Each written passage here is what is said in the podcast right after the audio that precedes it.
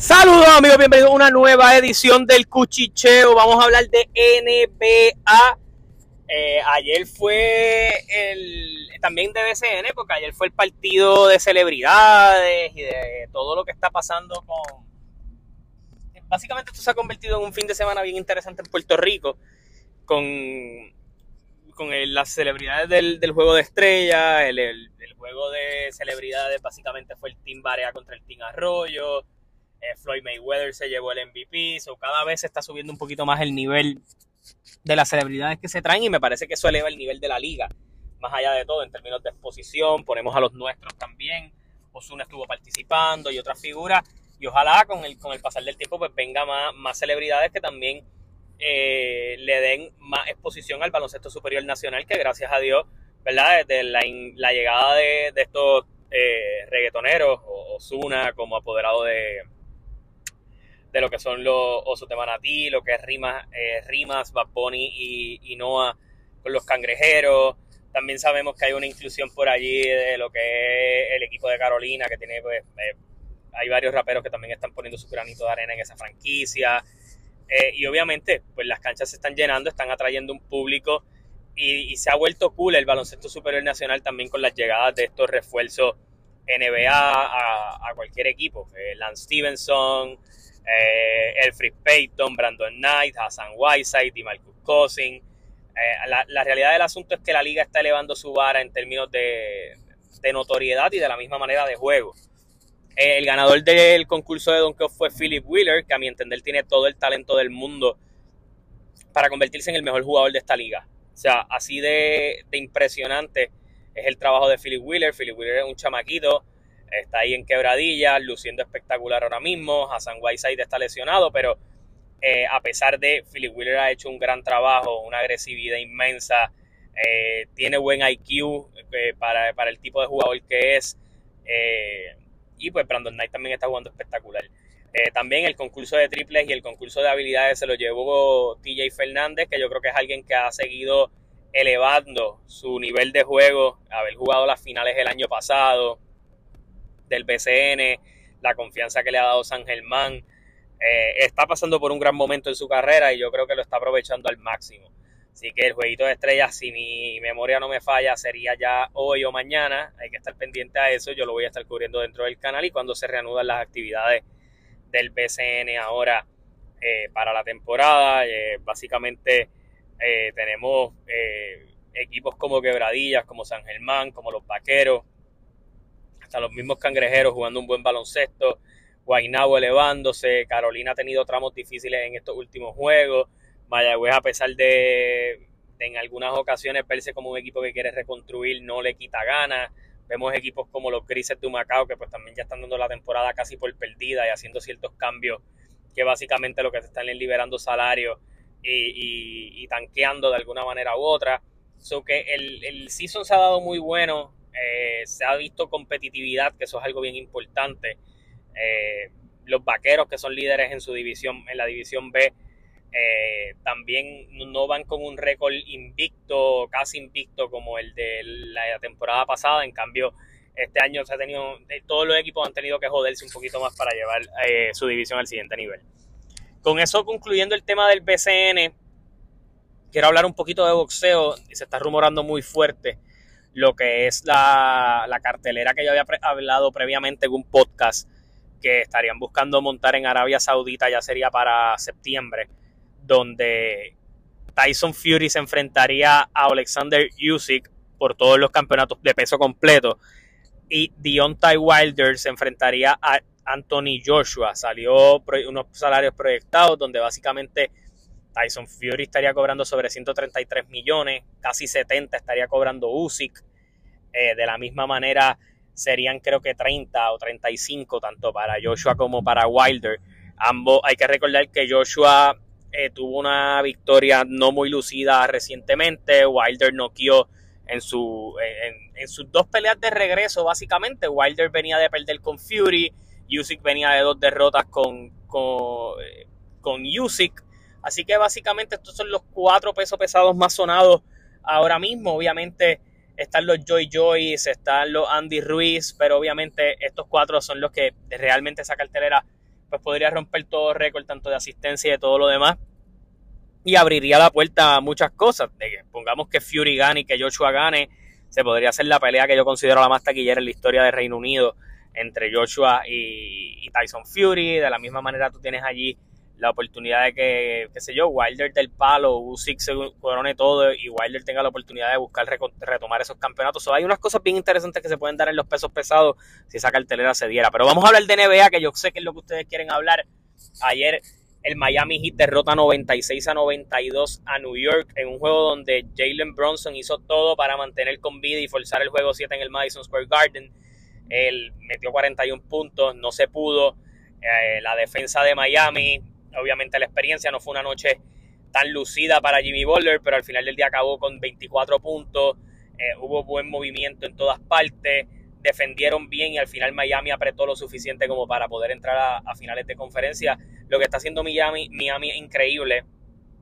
Eh, Miami básicamente sale de, un play-in eh, donde ellos, pues al final del día, perdieron su primer juego de, esa serie con Atlanta, pasaron a jugar eh, más tarde eh, con otro equipo, entran en la octava posición.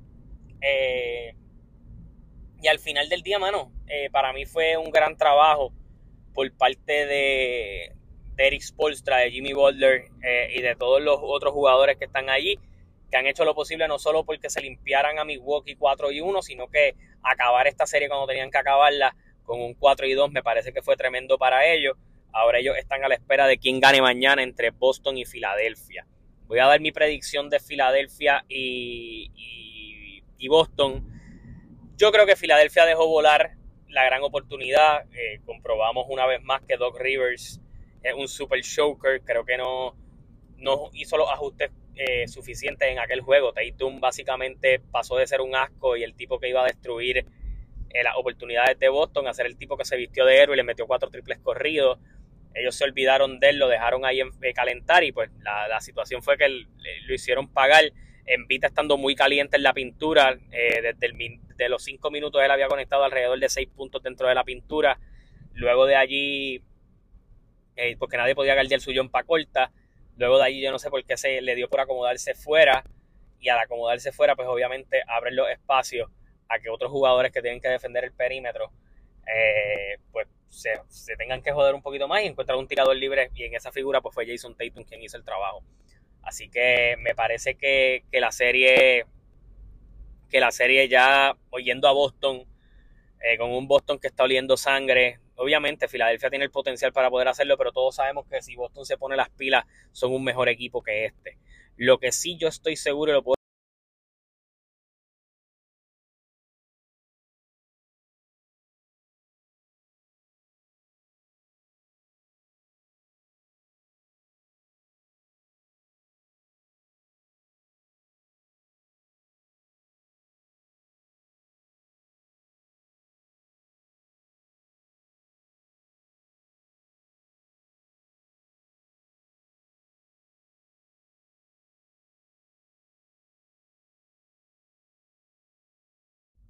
Entonces nos toca hablar de ayer.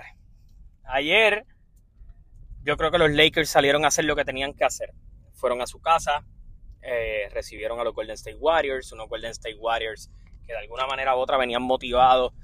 Eh, pues mano, ganaron ese juego 5 eh, en su casa.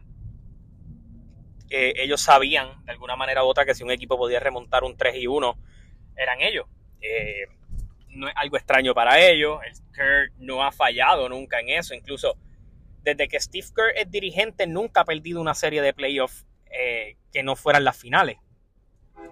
So que tú de alguna manera u otra ibas con un gran récord de 19 series que habías podido sacar desde la llegada de Steve Kerr como coach. So, eso solo te deja hablar de cuán buen coach es Steve Kerr y cómo sabe hacer los ajustes. Durante toda esta serie, él hizo ajustes. Él hizo ajustes mover a Kevon Looney al banco, traer a Gary Payton al cuadro. Eh, lo vimos hacer lo mismo con Jamil Calgrin en parte de la serie. Lo vimos a ejecutar diferentes cosas. Incluso eh, en los últimos dos juegos, Dante DiVincenzo tuvo un mejor rol en el juego como tal. Eh, cuando tú vienes a ver, en un juego 6 como el que hubo, ellos la, tuvieron difícil del saque. La ofensiva de los Lakers empezó a engranar temprano. D'Angelo Russell caliente, Austin Reeves caliente. El mismo Darvin Ham hizo un cambio también donde, ok, ellos se sospecharon que este juego tenían que ganarlo. Lo supieron y ¿qué hicieron? Hicieron un cambio en el cuadro. Entran a Dennis Schroeder y a D'Angelo Russell porque D'Angelo Russell se faja un poco en ofensiva, aunque, estaba, eh, aunque no le estaba yendo tan bien eh, en la ofensiva, le estaba yéndole mejor en defensa un tipo como Dennis Schroeder, que en parte del juego lo expulsan por un conflicto con Raymond Green, pero tú ves estas piezas correr, tú ves a todos ellos haciendo algo, jugaste con un cuadro un poco más pequeño que dejaba a Anthony Davis siendo el centro principal del equipo. Eh, y fue un rol al que él se entregó por completo, 20 rebotes, 17 puntos, eh, bien fajado allí en, la defensa. Eh, vimos un LeBron James tener un juego brutal, 30 puntos, 9 rebotes, 9 asistencias. Eh, el triple estaba entrando, el triple a Golden State no le estaba entrando y así tú no tienes muchas oportunidades de ganar. Vimos un Curry que se empleó por completo intentando hacer lo posible, no tiró muy bien del triple tampoco. Pero cuando tú tienes una pieza como Clay Thompson, como Jordan Poole, como todas estas piezas, todas las demás piezas de tu equipo no, no, no pudieron tener grandes juegos pues él no podía ganar solo. Este juego se acabó 122 a 101. Eh, los Lakers básicamente de arrancar de un, de un 2-10 en la temporada están a las finales de conferencia para enfrentarse a Denver, que me parece que va a ser una serie complicada eh, y que obviamente uno puede entrar en el análisis de venir y decir, ok, tal vez los Lakers tienen a LeBron, eh, tienen una pieza como D'Angelo Russell que puede anotar y todo lo demás, pero Denver pues tiene una, el mejor jugador de la liga, a mi entender, es Nikola Jokic. Eh, y un equipo que pues está bien engranado, que para muchos era un milagro lo que estaba pasando para ellos en temporada por mantenerse saludable. Sabemos que pues este Denver Nuggets no son un espejismo, son un equipo que sí vino a jugar, que sí vino a hacer el trabajo que sí está bien empleado, que Jamal Murray es muy bueno en ofensiva, que, que Joe Kick obviamente es, el mejor jugador de la liga sin duda, que tienes unas piezas defensivas como Caldwell Pope que pueden hacer el trabajo y Bruce Brown. Obviamente tus mayores interrogantes vienen de un Michael Porter Jr. que no defiende mucho, pero que cuando caliente es difícil de galdear. Eh, un Aaron Gordon que también se va a tener que emplear. En el caso de los Lakers, si miras a la serie y lo que ellos pueden hacer, Anthony Davis se la va a hacer pasar difícil al Joker, igualmente el Joker a Anthony Davis, porque de todas las series que han tenido eh, los Lakers, esta es la mayor presencia en la pintura que tú vas a tener, al menos el mejor jugador en la pintura que tú has podido tener en la figura de Nikola Jokic. O atacar la pintura va a ser un poquito más complicado. Aunque, pues no es extraño, a, Denver le gusta tirar el triple. Eh, pero no todas las noches se, se, encesta y todas las series que ha jugado eh, Denver, obviamente a favor de los Lakers, lo que voy a decir ahora, eh, Jokic, pues la oposición ha sido un Rudy Gobert que no lo puede galdear a pesar de, ser grande.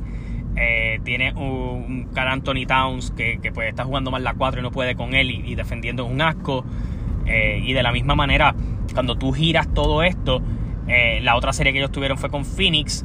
Ayton no se empleó con él, Anthony Davis se emplea mucho más. Así que va a ser una buena serie.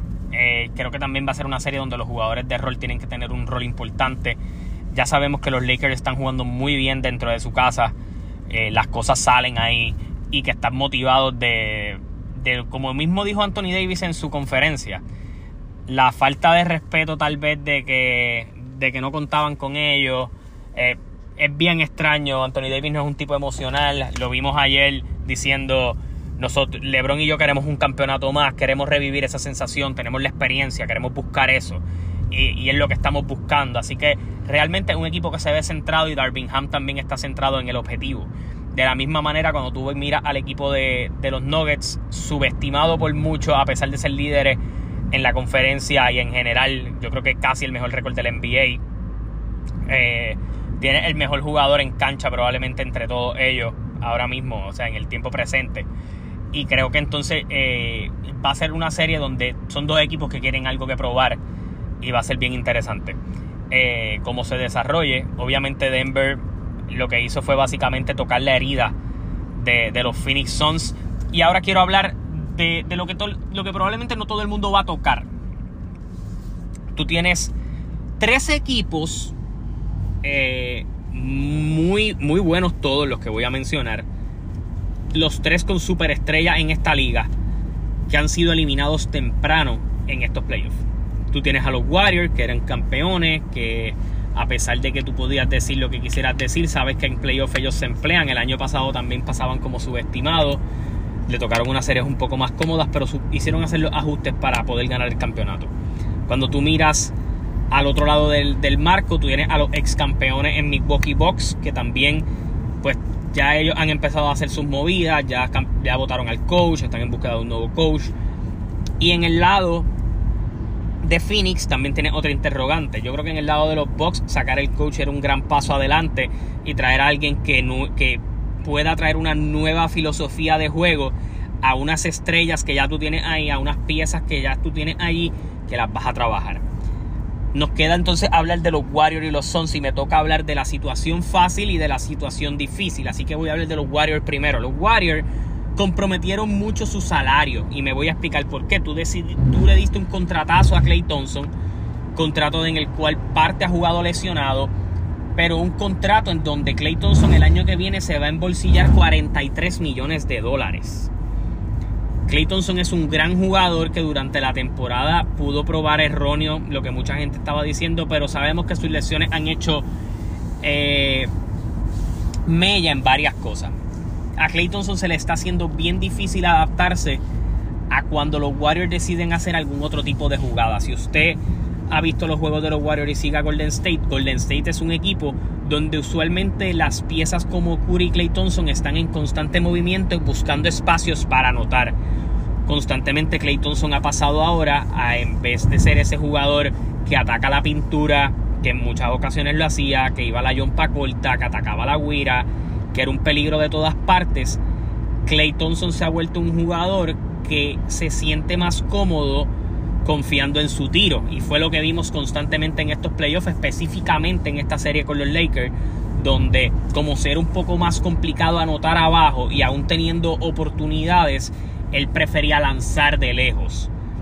Entonces hay que ver si esta derrota trabaja algo en Clay Thompson de venir y decir, ok, yo regresé, gané el campeonato, quiero que se acaben las faltas de respeto hacia mi figura, voy a adaptar mi juego a ciertas cosas, el triple va a seguir siendo, pero yo voy a buscar cosas donde me sienta cómodo, pero también tienes el otro conflicto, Jordan Poole el año que viene empieza con su contrato max que se lo ganó. Y básicamente después empezó a tener problemas con Draymond Green y con todo el mundo, Jordan Poole dio asco en esta serie.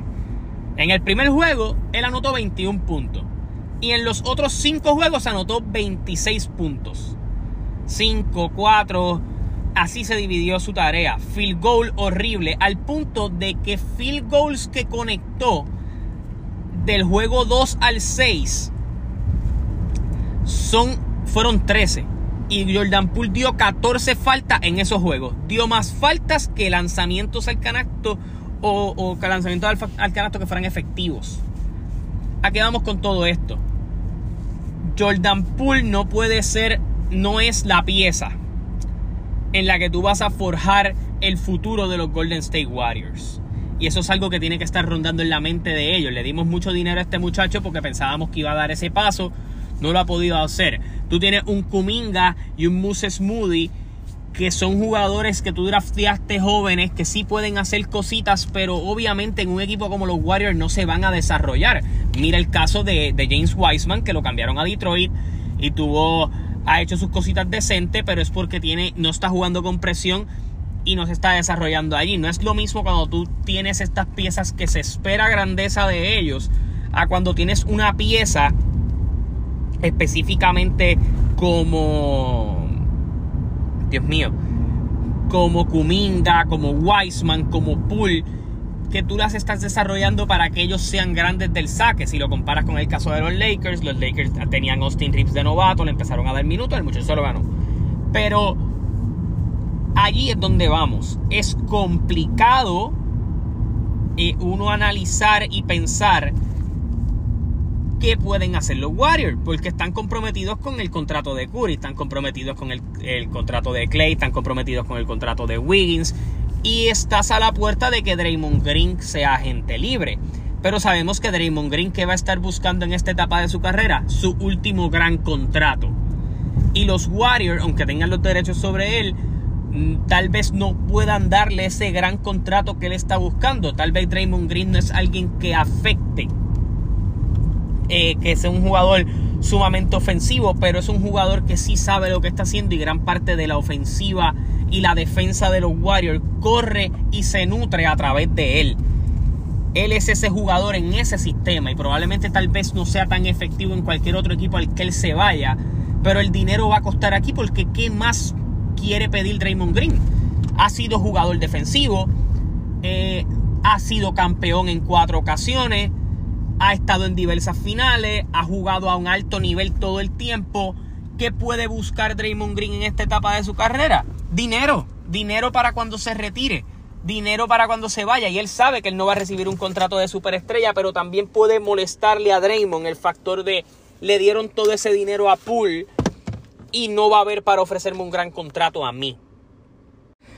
Pero mi confianza es mucho más alta en Golden State. Y me voy a explicar por qué. Golden State es un equipo con un gran coach, con una gran gerencia, eh, que todavía tiene a un Curry en buen nivel, que tiene un Wiggins a un buen nivel y que tiene un Jordan Poole que tal vez no es lo que la gente espera, pero que no es, no es un jugador horrible. Plus que tiene el espacio para darle minutos a Kuminga, a Moody y a tal vez a otro novato y otras firmas que tú cojas. Te, te vas a quedar con Gary Payton porque el contrato de él era por dos años, tú lo vas a tener, y lo vas a tener en defensiva. El de Divisenso también es de dos años, o el núcleo lo puedes repetir y tal vez añadir algún veterano o alguna pieza. Entonces, ¿a qué vamos? Yo confío más en Golden State que lo que voy a confiar del otro equipo del que voy a hablar, que es los Phoenix Suns. Los Phoenix Suns han sido, desde, la burbuja para acá, han sido un equipo que se ha convertido en una conversación. Un equipo que trae a Chris Paul, el equipo eleva su juego, eh, de los mejores récords de la liga, eh, lidera, logra llegar a las finales, pierden con Milwaukee, después de tener dos juegos de ventaja por arriba. Milwaukee se lo limpió los otros cuatro corridos. Eh, le damos un poquito de fast forward a la historia. Al año siguiente, Dallas vino y los destruyó. Y venimos este año, este año en donde empezamos con un Jay Crowder descontento porque le querían dar su posición a Cameron Johnson, que era una de sus piezas, un Michael Bridges elevando su juego, eh, un equipo que no solo tenía un Devin Booker, sino tenía a un Michael Bridges y a un Cameron Johnson elevando su juego constantemente, eh, lo cual agrandaba las posibilidades de triunfo de este equipo. Y a un Ayton que aunque tú lo, tú lo traes un poco descontento, porque tú lo que hiciste fue igualar una oferta porque él se iba a ir para otro equipo, que era Indiana, eh, y decidiste no cambiarlo y no hacer otro trueque que te saliera más cómodo a ti decidiste arrancar la temporada con ellos, te arriesgas, cambias a Michael, a Michael Bridges y a Cameron Johnson por Kevin Durant, tu banco sufre esas consecuencias. ¿Y cuál es el problema de que tu banco sufra esas consecuencias? Pues que a la hora de la verdad, cuando vayas a playoff y todo ese tipo de cosas, tu, tu banco va a sufrir porque no hay jugadores que puedan elevar ese nivel o sustituir el nivel de alguna pieza lesionada que tú tengas. En la serie de Clipper, no fue la típica serie de cinco juegos, fue una serie en donde los Clippers, bien maltrechos por perder a Kawhi Leonard desde el segundo juego, eh, tuvieron que fajarse con los Clippers, aunque se los ganaron. Iba a esta serie de Denver con un Denver inspirado, con un Denver que, que quiere callar las faltas de respeto a que no se les asuma como una pieza principal. Y vimos a Durán y a Booker anotar como nunca, pero nadie más salió.